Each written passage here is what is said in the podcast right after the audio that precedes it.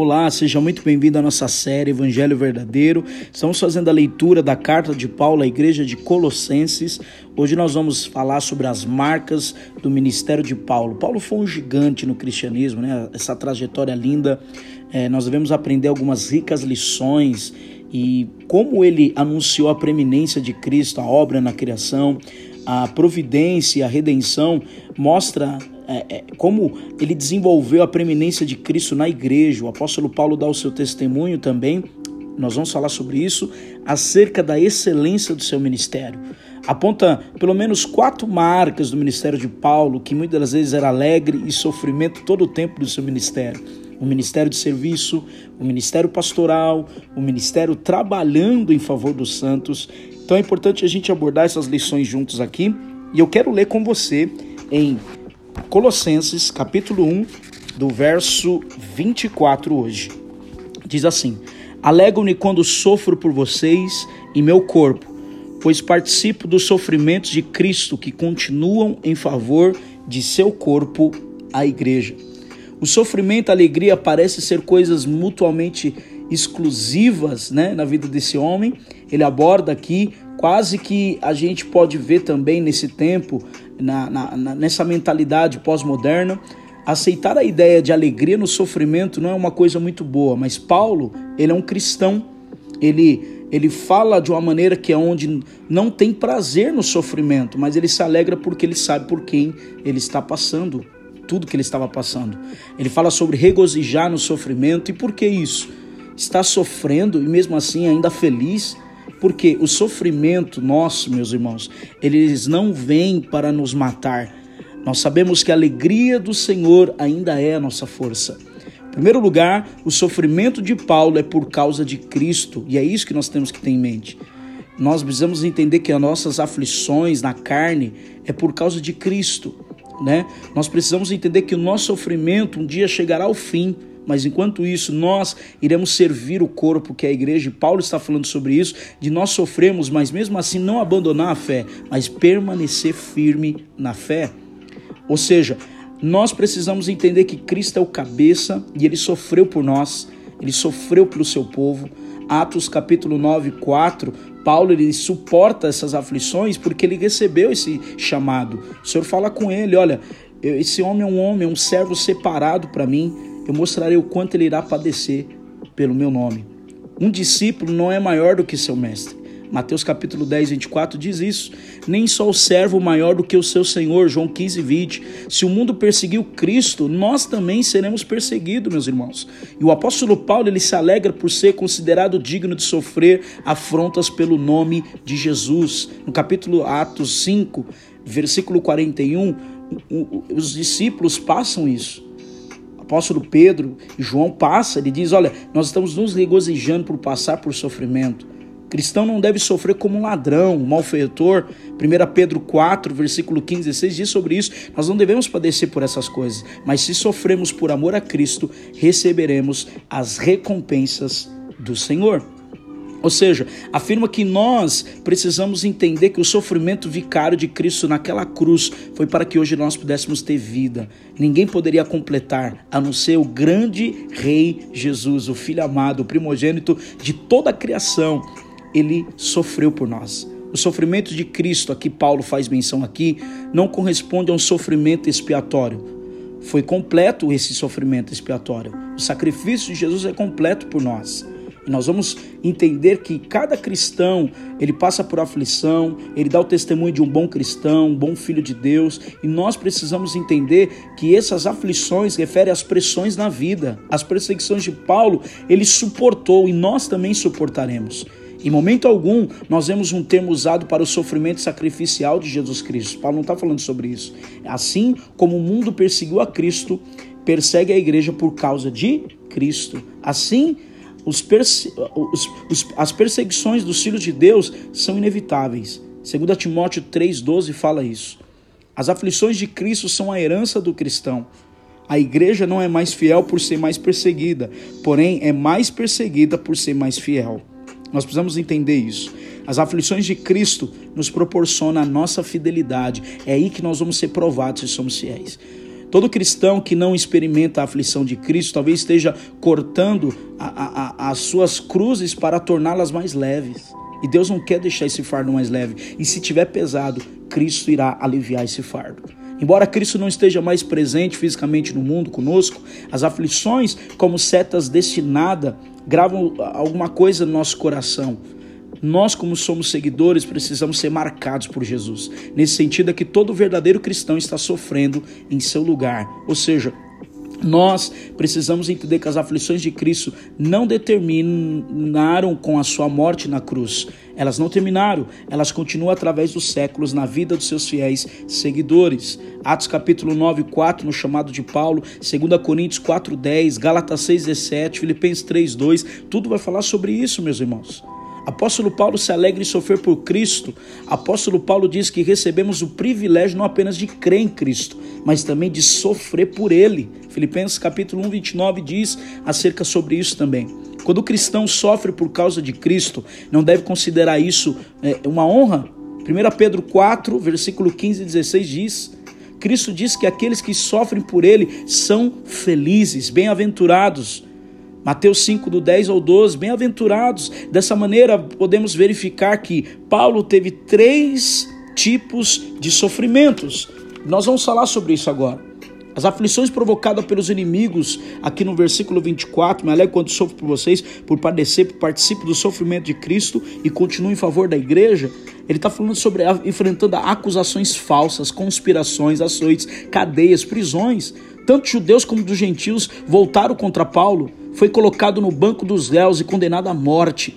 O sofrimento primeiro que ele recebeu aqui foi o do cansaço. Ele diz: Para isso que eu me afadigo, esforçando-me mais e mais por esse corpo. No verso 29, por isso trabalho, luto com tanto esforço na dependência desse poder que atua em mim. Existe um poder que atuava em Paulo, é o Espírito de Deus. É ele que nos conforta e nos fortalece para permanecermos firmes. Nós podemos enfrentar expressões externas, temores internos, mas jamais, jamais nós podemos parar no trabalho que fomos chamados. Paulo sabia que a remissão do seu trabalho era a alegria de fazer com que o evangelho alcançasse as pessoas. Ele cruzou desertos, naufrágios, navegou por mares, percorreu é, muitos desertos, porque a palavra de Deus estava em liberdade, mesmo ele estando preso, com pouca saúde, doente, de dia e de noite, ele trabalhou no limite das suas forças e jamais deixou o cansaço ou esgotamento físico e mental paralisar a sua ação. E é exatamente essa proporção que nós temos que ter na fé, gente. O sofrimento na nossa luta de oração, Paulo, ele, ele agonizava em oração em favor da igreja, orava para que ela entrasse numa batalha de agonia, Fala no capítulo 2, no verso 1, nós vamos ler isso. Se ainda houver na igreja líderes dispostos a sofrer na carne, no campo mental, acima de tudo, na luta espiritual em oração, pode-se ainda esperar grandes investidas contra o território do inimigo, meu irmão. Em segundo lugar, o sofrimento de Paulo por causa dos gentios. No verso 24 fala que ele sofre pela igreja. Agora, nós podemos entender aqui quando Paulo, já no capítulo 2, no verso 1, ele diz: Quero que saiba quantas lutas tenho enfrentado por causa de vocês e dos que estão em Laodiceia, e por muitos que não me conhecem pessoalmente. Você entendeu? Ele sofria pelos gentios, ele sofria pela igreja. Posso fazer uma pergunta? Você sofre pelos seus irmãos, você ora pela sua família, você ora pelos seus pastores, você ora pelas pessoas que estão em sua volta. A Bíblia diz que nós devemos nos regozijar no sofrimento, orando. O apóstolo Paulo foi, Paulo foi escolhido como apóstolo aos gentios. Efésios capítulo 3, do verso 1 ao 13. Agora estava preso em Roma por causa do ministério voltado aos gentios. Em Jerusalém ele foi preso exatamente por causa do ministério entre os gentios. Atos capítulo 21, 21, quando ele disse que subiria para Jerusalém. Seu sofrimento pelos gentios não era apenas externo, gente, mas também interno. Ele sofria pelos gentios por causa da perseguição e também sofria por causa da sua luta espiritual em favor deles. Havia uma guerra espiritual. Paulo sofria até mesmo por aqueles com os quais nunca tinha visto face a face. Você entende? Capítulo 2, versículo 1, lemos agora. Só que em terceiro lugar, o sofrimento de Paulo é pela igreja de Deus. Paulo, outra hora, era um motivo de sofrimento para a igreja, agora, porém, sofre pela igreja. Antes ele era perseguidor da igreja, mas agora é perseguido por causa da igreja. Antes lutava para destruir a igreja, agora luta para edificar a igreja. A igreja está profunda, ina, inabalável, ligada a Cristo. ela é o seu corpo, ela é sua noiva, ela é sua herdeira. O sofrimento por Cristo e pela sua igreja, portanto, trouxe-lhe grande alegria. Entende, irmãos? Quando nós vemos o apóstolo Paulo, ele diz: eu, eu, que, eu que vou ganhar com o que vou ganhar com isso sofrendo? Mas ele deu a resposta, ele deu sim para esse chamado. Quando Deus permitia que ele passasse por tudo aquilo, o poder do Espírito Santo o fortalecia para passar por aquelas diversidades. Uma coisa que a gente pode frisar, o ministério do serviço de Paulo aos santos, aos fiéis, Está no verso 25 de Colossenses 1, ele diz: Deus me deu uma responsabilidade de servir seu povo, anunciando-lhe a mensagem completa. Essa mensagem foi mantida em segredo por séculos e gerações, mas agora foi revelada ao seu povo santo. 27. Pois Deus queria que ele soubesse que as riquezas gloriosas desse segredo também são para os vocês, os gentios. O segredo é este: Cristo está em vocês, o que lhes dá confiante esperança de participar de sua glória. Gente, que coisa incrível. Em primeiro lugar, Paulo é ministro da igreja. Paulo não era apenas servo, um diácono, ele era um diácono de Cristo, mas também um servo da igreja, ou seja, servos de servos. Ser ministro não é um posto de honras humanas, mas um campo de serviço aos santos. Ser ministro de Cristo não é ser reverenciado, bajulado pelos homens, mas é servir a Cristo e aos homens. No exercício do pastorado, Paulo não busca os seus interesses, mas ele busca o interesse de Cristo e de seu povo. Ele não é é, é, é, explorador da igreja, mas um ministro da igreja. Ele não a, a, a, se abastece do rebanho, mas serve o rebanho. Ele não faz da igreja um campo de exploração para um enriquecimento próprio, mas a oferta da sua vida como sacrifício para a igreja seja ela edificada. Gente, nós precisamos de líderes assim, homens que se colocam nessa posição como Paulo que não busca fama, que não busca sucesso próprio, que não busca riqueza própria, mas que busca esse lugar de servir a igreja, de servir o corpo. Em segundo lugar, Paulo é um mordomo, ele é um servo. O termo é, da dispensação é oikonomia, indica uma pessoa encarregada de administrar os bens de seu senhor. Lucas 16, do verso 1 a 8, fala disso. Então, a economia indica responsabilidade, autoridade e obrigação dada a um servo ou um escravo doméstico. O mordomo também era responsável por suprir as necessidades dos outros empregados e escravos também. Lucas capítulo 12, do 42 ao 48, você pode ler.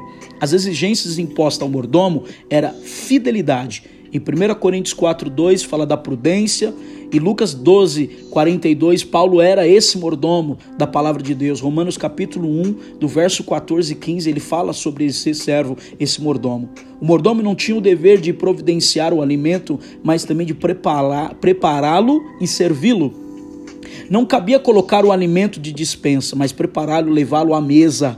O mordomo não podia acrescentar nem retirar nenhum alimento do cardápio, cabia sim ele balancear a dieta para que a família recebesse todos os nutrientes necessários. Você entende sua posição e a minha? O mordomo não pode sonegar a família nenhuma em um alimento espiritual que estava na dispensa que nós buscamos diante de Deus. O alimento do povo de Deus é a palavra de Deus. Cabe o mordomo fiel pregar o ao povo todo o conselho de Deus, capítulo de Atos 20 e 27. O terceiro lugar, Paulo proclamador do ministério de Deus, do mistério de Deus, é exatamente o mistério, era o rito da iniciação pelo qual o novato ingressava em união com o Deus patrocinador da religião. Mistério na literatura clássica era alguma coisa secreta que se tornava conhecida às pessoas iniciadas em determinadas religiões, porém estava fora do alcance das outras pessoas. Havia um monopólio, né? Diz que o mistério é uma pessoa ou verdade que teria permanecido desconhecida se Deus não houvesse revelado. A palavra grega mysterion não inclui a ideia de doutrina incompreensível, vírgula, mas é uma verdade anteriormente oculta, que agora foi divinamente revelada. O Senhor nos revelou o mistério. O mistério, o segredo do santo oculto no passado, mas revelado no presente pelo Espírito Santo, foi Cristo. Esse mistério estava fato de que a glória e a esperança do Evangelho não era apenas para os judeus, gente, mas também para todos os homens e todas as partes do mundo. Esse mistério foi revelado. O mistério fala da inclusão dos gentios, bem como judeus, do propósito divino da salvação que há em Cristo. Aqui Cristo, o mistério de Deus, identifica-se que a palavra de Deus, temos a palavra falada de Deus, a palavra escrita de Deus, a palavra encarnada, que é o verbo que se fez carne, todas essas manifestações da palavra, Cristo é o centro e é o alvo supremo. Uau! Destacaremos aqui algumas coisas para você entender um pouco mais. À luz do texto, em questão de cinco aspectos sobre Cristo como mistério de Deus. Primeiro, o mistério oculto. No versículo 26, Paulo fala isso. Essa mensagem foi mantida em segredo por séculos e gerações, agora foi revelada para o seu povo santo. O mistério da pessoa é a obra de Cristo que estava em oculta do Antigo Testamento. Para muitos, continua oculto por causa da cegueira espiritual, mas para nós, ainda que eles não acreditam, foi revelada pelo Espírito, foi iluminado pelo Espírito Santo. 1 Coríntios 2,14 e 2 Coríntios 4,4 fala sobre isso. Agora o ministério foi manifesto, foi evidente, foi evidenciado. O ministério agora, todavia, manifestou aos santos. Só somos salvos a partir do momento dessa percepção clara de quem é Jesus e o significado do sacrifício da cruz.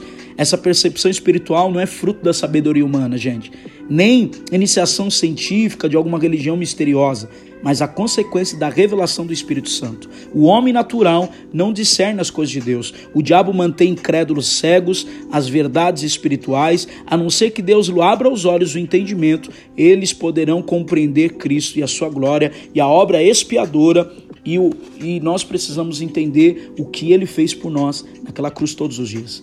Afirma, nós precisamos afirmar em nosso coração que, se conhecemos a Deus, é porque ele nos revelou o seu Filho. Cristo em vós é a esperança da glória.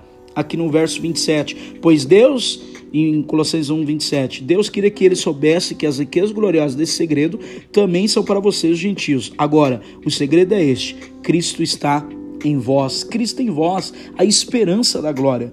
O mistério, o próprio é o próprio Cristo. Efésios 3:3 do capítulo 3, versículo 3, 4 e 9 e 1 Timóteo 3:16. Esse mistério é Cristo em todas as gloriosas riquezas, realmente morando no coração do crente, no coração daquele que tem fé, do Filho de Deus, na vida dos gentios, por meio do Espírito Santo. Antes do pecado, o homem tinha plena comunhão com Deus. O pecado, entretanto, rompeu essa intimidade, gente. Só que Isaías 59, 2 diz que rompeu nossas transgressões separávamos de Deus. Deus decidiu então fazer morada entre seu povo através do santuário móvel, Êxodo 25, 8, o tabernáculo que era móvel no deserto. Mais tarde, a presença de Deus fez perceber o templo de Jerusalém, segundo a crônica 7. Salomão edifica um templo e levanta e consagra a Deus. Mas foi a plenitude dos tempos que o próprio Deus desceu ao mundo e se fez carne e habitou entre nós. João capítulo 1, versículo 14. Esse é Jesus. Agora Paulo diz: Cristo não apenas habita entre nós, habita em nós, não é entre nós, habita em nós. Essa habitação é pela fé, Efésios 3,17. A habitação de Cristo em nós não é uma estada temporária, mas permanente. Cristo não é um inquilino, mas é o dono da casa. A habitação de Cristo no cristão é a garantia da glória futura eterna desse cristão. Nós precisamos guardar isso com toda certeza em nosso coração. Nós temos que crer nisso. No verso 28, vamos falar aqui sobre a proclamação desse mistério. Portanto, proclamamos Cristo, advertindo a todos, ensinando a cada um com toda a sabedoria para apresentá-los maduros a Cristo. Ao qual nós, Paulo aqui está demonstrando a igreja de Colossos, todo homem ensinado por, pelo Espírito Santo recebe essa sabedoria e nós precisamos apresentar diante de Deus como homens maduros, perfeitos em Cristo, completos em Cristo. A pessoa bendita de Cristo deve ser proclamada a todos os homens e todos os lugares, em todos os tempos. O evangelho não é apenas para uma, uma elite espiritual, gente. Pelo contrário, nós precisamos entender que é para todos. Os agnósticos e os sócios mestres acreditavam que era para a elite espiritual, mas a perfeição não se alcança mediante a meditação transcendental, nem pela via das é, é, filosofias humanas, pelo contrário, é pelo pleno conhecimento desse mistério. Paulo fala isso em Colossenses capítulo 2, do verso 2, que eles sejam encorajados e unidos por fortes laços de amor e tenham plena certeza que entendem o segredo de Deus, que é o próprio Cristo. Olha isso para compreender plenamente o mistério de Deus que é Cristo e que todos os tesouros da sabedoria e conhecimento que estavam oculto foi revelado a nós. É Ele, é Cristo. Os nossos mestres, mestres induziam os colossos a procurar conhecimento esotérico, ou seja, conhecimento místico em outras fontes. Mas conhecer a Cristo é o melhor antídoto contra todos os erros doutrinários que surgem no seio do cristianismo ao longo dos séculos e nos nossos dias. Em vez de enxergarmos e ter a mente lúcida para conhecer a Cristo, nós permitimos muitas das vezes o esotérico, o conhecimento humano, e nós muitas vezes nos dedicamos muito mais a esse conhecimento do homem do que o conhecimento de Cristo, que é mediante a sua palavra. Precisamos voltar a entender que Cristo é a fonte da sabedoria de Deus. O ministério do zelo pastoral de Paulo começa aqui no capítulo de número 1 de Colossenses, no verso 28. Ele diz que deveria proclamar Cristo a todos, ensinando a cada um com essa sabedoria para apresentar no maduro. No 29 ele fala que trabalhou muito. Então você percebe que ele é um administrador desse mistério. Ele não tinha isso para cuidar somente daqueles que estavam perto dele, ele queria proclamar para mais pessoas, ele queria ensinar, anunciar, advertir. Ele queria que todos soubessem a respeito de Cristo. Perigo de um mordomo anunciar a si mesmo em vez de proclamar Jesus Cristo como Senhor, ou seja, reivindicar para si próprio algum direito ou privilégio especial, Paulo ele tinha profunda paixão e o evangelho para poder alcançar muito mais pessoas. A missão que ele tinha era de anunciar Cristo e não a si mesmo. Nós precisamos de homens e mulheres assim. Por onde Paulo passava, deixava atrás de si uma verdadeira revolução e, na verdade, não considerava a vida dele como preciosa, mesmo de que anunciasse o evangelho da graça de Deus. Atos capítulo 20, versículo 24. Ele não tinha, ele estava pronto para morrer. Em segundo lugar, ele adverte todo homem não se cumpra a responsabilidade de dispensar apenas divulgando a verdade do Evangelho, gente. Muitas pessoas precisam da advertência sobre os riscos da vida cristã e as mentiras do inimigo. Ou seja, essa advertência é como lágrimas, de forma afetiva, como fazem uma mãe e um pai a um filho. Nós precisamos entender que nós pessoas vão sofrer, passar situações, mas em todas elas o Senhor estará com eles. Todas as lutas o Senhor estará com eles. Nós precisamos entender que Paulo usa aqui admoestação, a correção, para fazer com que a igreja amadurecesse nessa sabedoria. Em terceiro lugar, ele ensinar todo homem com toda sabedoria, o verbo grego é de, de, de, de staim, os ensinar, desempenhar o papel extremamente significativo nesta epístola. É usado no sentido pastoral e ético como uma função de cristãos que recebiam mutuamente esse ensino. Não basta diverter as pessoas, mas também devemos ensinar as verdades positivas da palavra de Deus. E como cristão que agora recém-convertidos que estavam ali sendo ensinados, eles precisam aprender sobre doutrina e a vida com Deus, senão não adianta. Por isso que as pessoas se afastam, porque nós não estamos ensinando elas a praticar as disciplinas e buscar vida com Deus. O ensino de Paulo não era apenas teórico, mas sobretudo prático. Leve o discípulo a praticar o que você já aprendeu na experiência, no ensino e no dia a dia do evangelho na vida.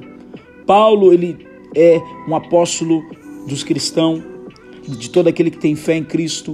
E quando ele fala sobre é baseado nessa doutrina, o objetivo de Paulo era desenvolver uma tarefa entre apresentar todo homem perfeito a Cristo. A palavra perfeito é teleios, não significa sem pecado.